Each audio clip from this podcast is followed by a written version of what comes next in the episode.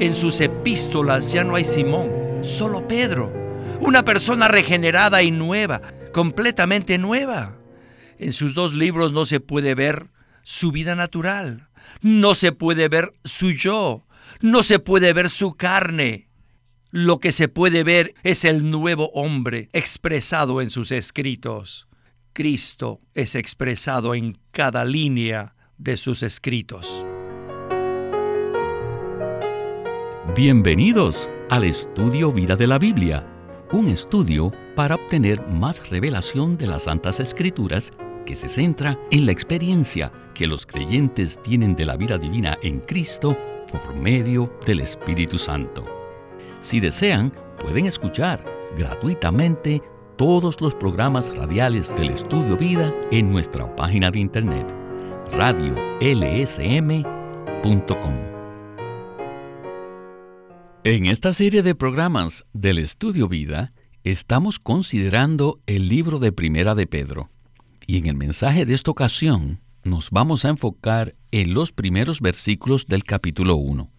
El relato acerca de cómo el Señor Jesús llamó al apóstol Pedro incluye un componente fascinante e inusual. Según ese relato, el Señor Jesús le cambió el nombre de Simón a Cefas, que literalmente significa piedra. Esto lo podemos leer en el Evangelio de Juan capítulo 1 versículos del 40 al 42, que dicen de la siguiente manera. Andrés, hermano de Simón Pedro, era uno de los dos que habían oído lo que había dicho Juan y habían seguido a Jesús. Él halló primero a su hermano Simón y le dijo, Hemos hallado al Mesías, que traducido es el Cristo, y le trajo a Jesús. Y mirándole Jesús dijo, Tú eres Simón, hijo de Jonás, tú serás llamado Cefas, que quiere decir Pedro. Este cambio de nombre de Simón a Pedro implica que Dios tenía un plan mucho más extenso para Pedro que simplemente salvarlo de sus pecados. En este acto simbólico no solo se inició la transformación de Pedro, sino también el cumplimiento del propósito eterno de Dios. Pues bien, este será el enfoque de este mensaje que tiene por título El Dios triuno opera en los elegidos para que ellos participen de su plena salvación. Y en esta oportunidad hemos invitado a Óscar Cordero para que nos ayude con los comentarios. Óscar, muchas gracias por aceptar nuestra invitación al programa. Es un privilegio participar en este estudio Vida de Primera de Pedro. Estoy de acuerdo con usted que el cambio de nombre de Simón a Pedro que el Señor Jesús hizo es un acto lleno de significado y de simbolismo que nos conduce a algo más profundo y que se relaciona intrínsecamente con el cumplimiento del propósito eterno de Dios. Antes de introducirnos en el segundo mensaje, quisiera recordarles que los escritos de Pedro y además su propia vida eran un testimonio de la plena salvación que Dios efectúa en nosotros. Si leemos el Nuevo Testamento, veremos que Pedro es mencionado en los cuatro evangelios y en el libro de Hechos. Si comparamos al Pedro de los cuatro evangelios con el Pedro del libro de Hechos, llegaremos a la conclusión de que son dos personas diferentes. Finalmente, si miramos con atención a Pedro en sus últimas epístolas, veremos que él había avanzado mucho en su experiencia de la plena salvación. Es por eso que, Oscar, quisiera que usted nos hable un poco más acerca de esto. El nombre Pedro significa literalmente piedra, lo cual se relaciona con el edificio de Dios. Esto nos muestra que Pedro sabía que la meta de Dios en su propósito eterno consiste en obtener un edificio orgánico, es decir, un edificio vivo, viviente. En otras palabras, Dios desea obtener un edificio vivo constituido de la vida eterna de Dios, la cual se mezcla con todos los creyentes, quienes han sido regenerados y transformados por medio del Espíritu, a fin de que ellos lleguen a ser piedras vivas, que son edificadas juntamente. Esta mezcla divina y humana llega a ser una entidad corporativa orgánica, viviente, a la cual Pedro llama la casa espiritual y también el sacerdocio santo. Todo esto hace referencia al edificio de Dios, el cual es la meta máxima de su economía eterna. Pues bien, con esta palabra de introducción estamos listos para escuchar a Winnesley en el primer segmento de este estudio vida de Primera de Pedro. Adelante. Pedro, todos sabemos que Pedro originalmente se llamaba Simón, no Pedro. Lo que podemos ver en los cuatro evangelios es a Simón y no a Pedro. Es decir, vemos al hombre natural, al hombre que está saturado del yo. Ese era Simón. Pero cuando Simón vino al Señor Jesús en el capítulo 1, inmediatamente él le dio un nombre nuevo, le cambió el nombre de Simón a Pedro. Simón es el viejo hombre y Pedro es el hombre nuevo. Maya. Es mejor que ustedes lean primero los cuatro evangelios y luego lean las epístolas de Pedro, y al hacerlo dirán, casi no puedo creer que ese hombre, Simón, un pescador galileo, pudiera llegar a ser un escritor tan bueno. ¿Cómo sucedió esto? Pedro había cambiado, había sido transformado. Pedro era Simón y Simón era un vaso de barro, pero después llegó a ser Pedro, una persona transformada. Por tanto, en sus epístolas ya no hay Simón, solo Pedro, una persona regenerada y nueva, completamente nueva. En sus dos libros no se puede ver su vida natural, no se puede ver su yo, no se puede ver su carne. Lo que se puede ver es el nuevo hombre expresado en sus escritos. Cristo es expresado en cada línea de sus escritos. Oscar, en el mensaje anterior pasamos algún tiempo revisando las frases escritas por Pedro en sus epístolas. Sin duda, esas son unas frases muy elevadas y profundas, que contienen mucho significado. Y es difícil imaginar que fueron escritas por el mismo pescador Galileo y letrado de los cuatro evangelios. ¿No es esto sorprendente? Por supuesto, Víctor. En los cuatro evangelios vemos a un Pedro natural, lleno de sí mismo, que hablaba cuando tenía que quedarse callado y que se quedaba callado cuando debía hablar. En otra oportunidad, él negó al Señor.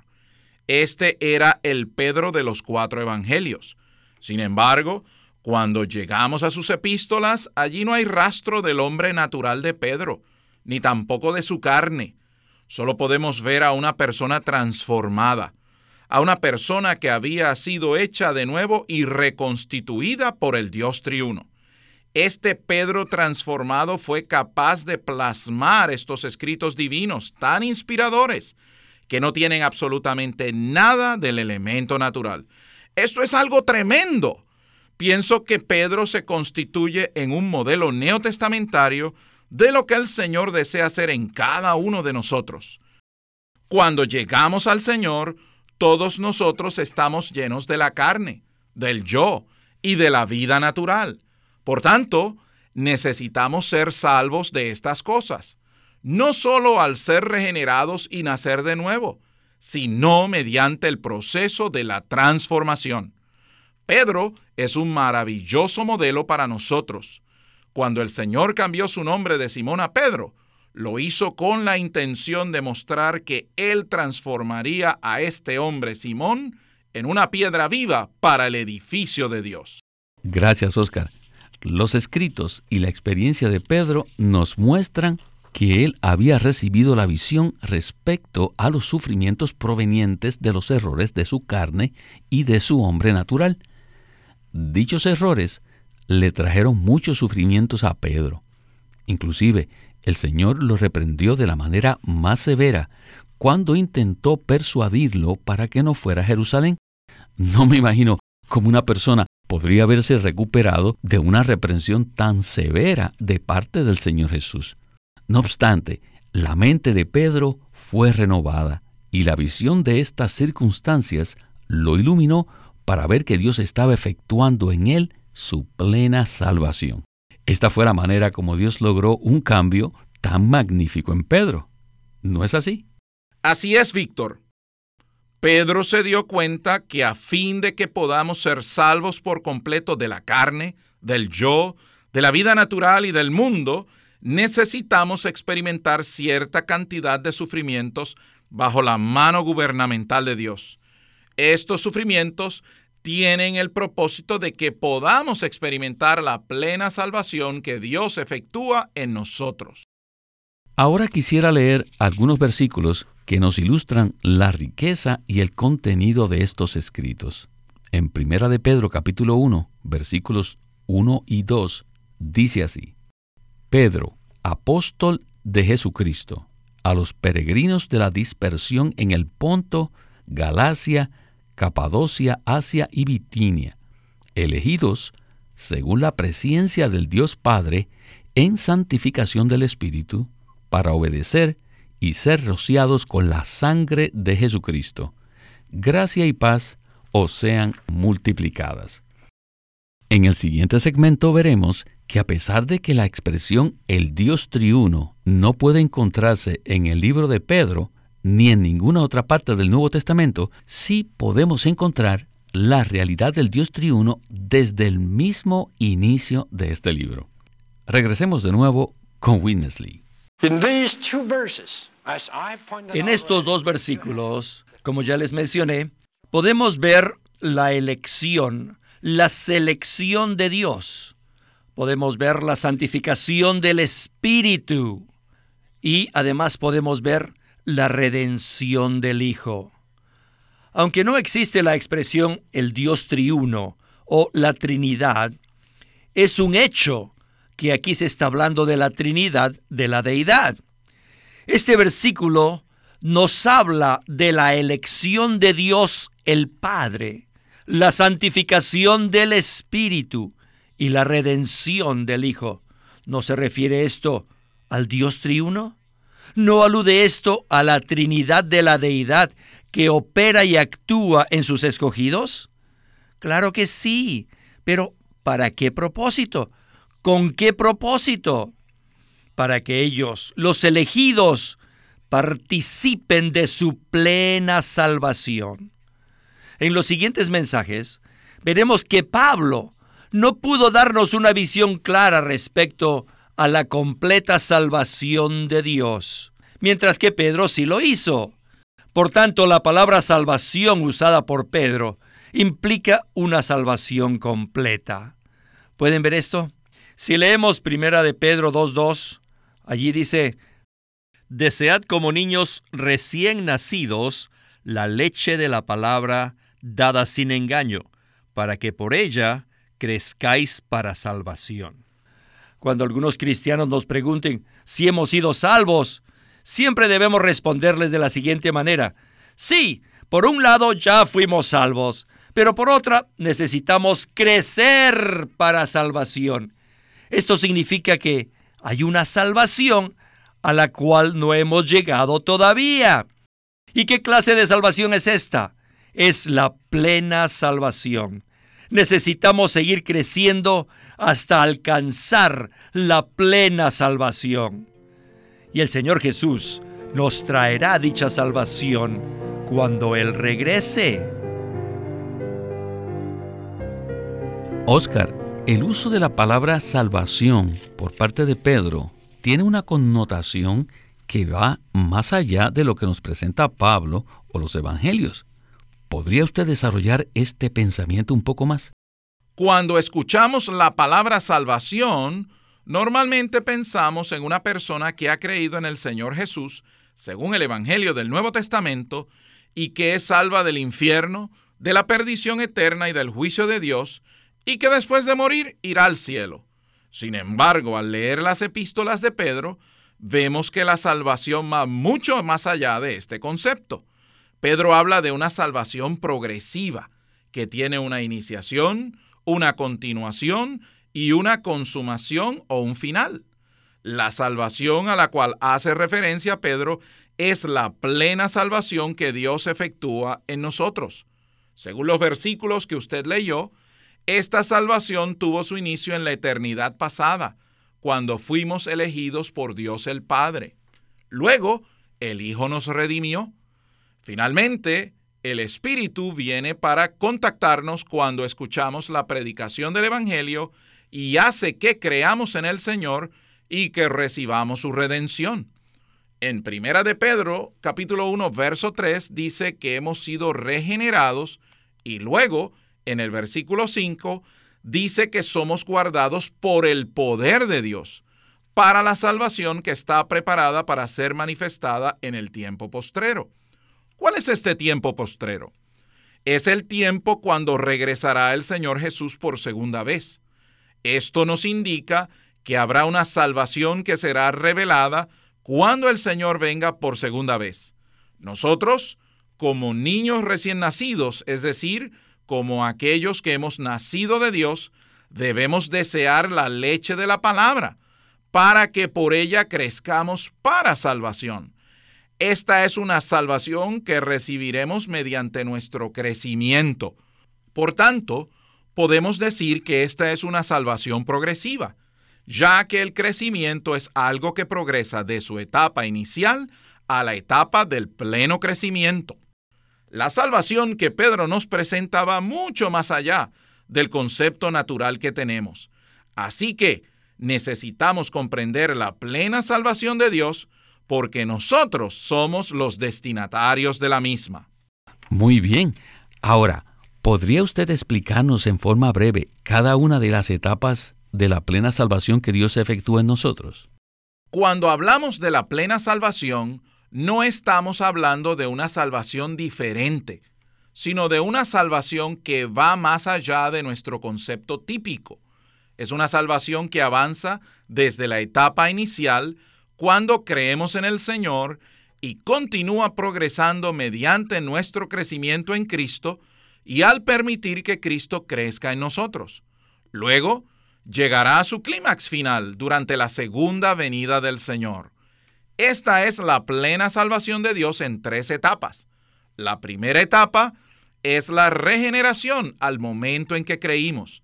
La segunda etapa abarca toda nuestra vida cristiana y es una etapa en la cual somos salvos poco a poco de una gran cantidad de cosas negativas que están en nosotros, mediante el crecimiento de la vida de Cristo en nosotros. Finalmente, la etapa final de la salvación plena se cumplirá en la segunda venida del Señor. Muchísimas gracias, Oscar. Bueno, creo que la porción final de este estudio vida será de mucho disfrute para todos nuestros queridos radioescuchas, ya que escucharemos una ilustración muy vívida con la cual nos sentiremos muy identificados. Regresemos por última vez con Witness Lee y el estudio vida de Primera de Pedro. ¿Han sido salvos? Have you been saved? ¿Han sido salvos? Yeah. Why you are suffering? Entonces, ¿por qué sufrimos? You see? ¿Ve? Por un lado, ya hemos sido salvos, pero por el otro, nos encontramos bajo sufrimiento. ¿Acaso nos ponemos contentos cada vez que nos enojamos? Por supuesto que no. Si se sienten contentos cuando se enojan es porque son muy malos. you tell me, are you happy? ¿Están contentos?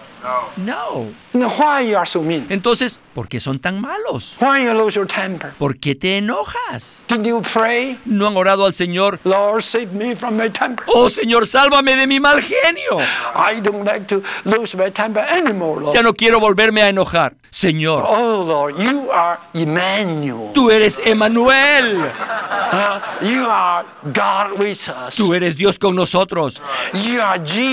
Tú también eres Jesús, quien libra a su pueblo de sus pecados. Yo sé que tú eres mi Salvador, que puedes librarme de esta clase de pecado.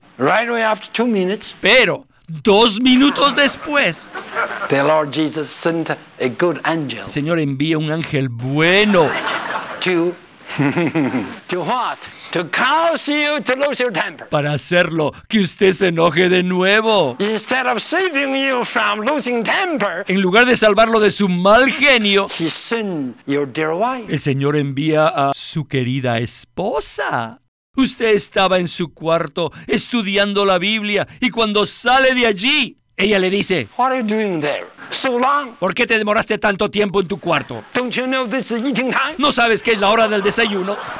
Lord Jesus, save me from my temper. Inmediatamente usted empieza a orar, Señor, sálvame de mi mal genio. Save you? ¿Salvarlo?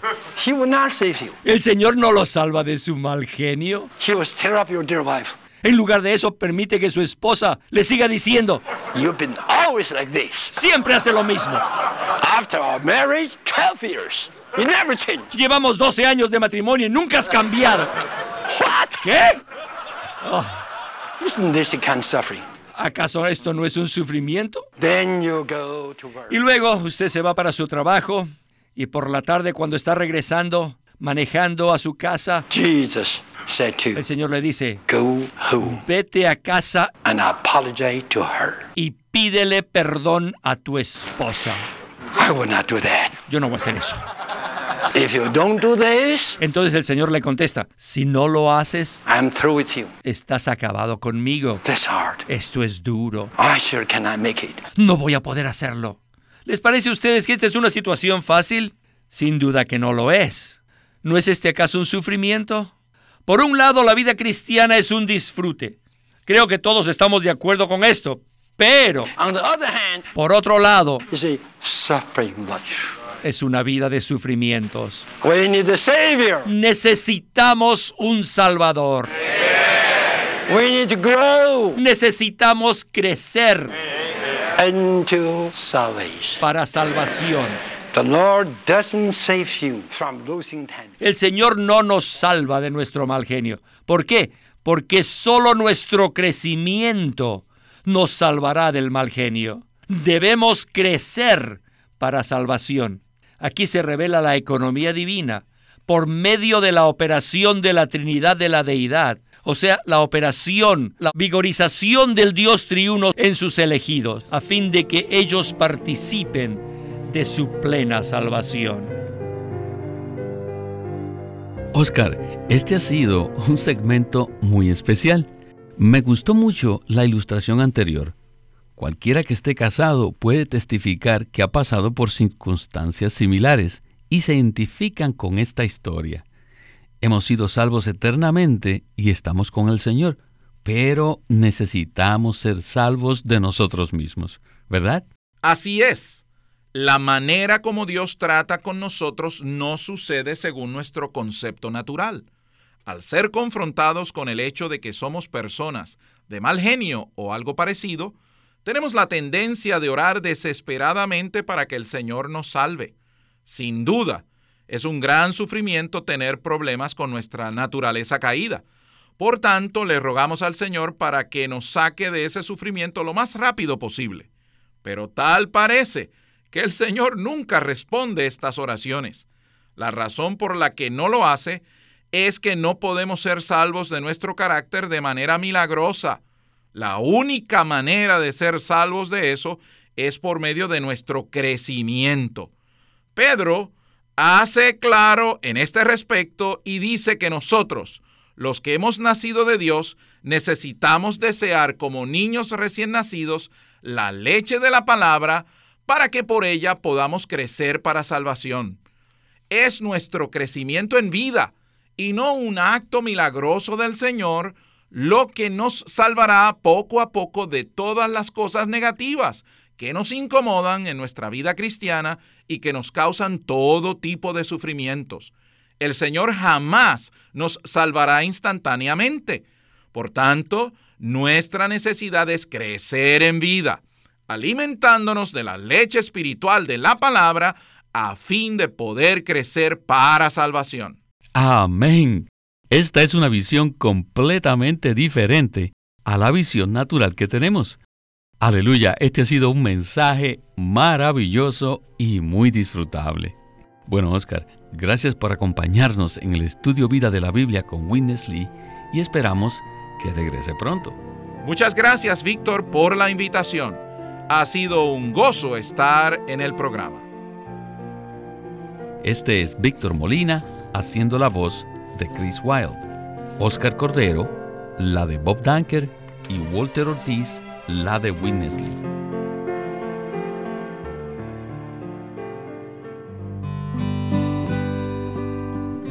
Living Stream Ministry es una casa publicadora de los libros de Watchman Nee y Witness Lee.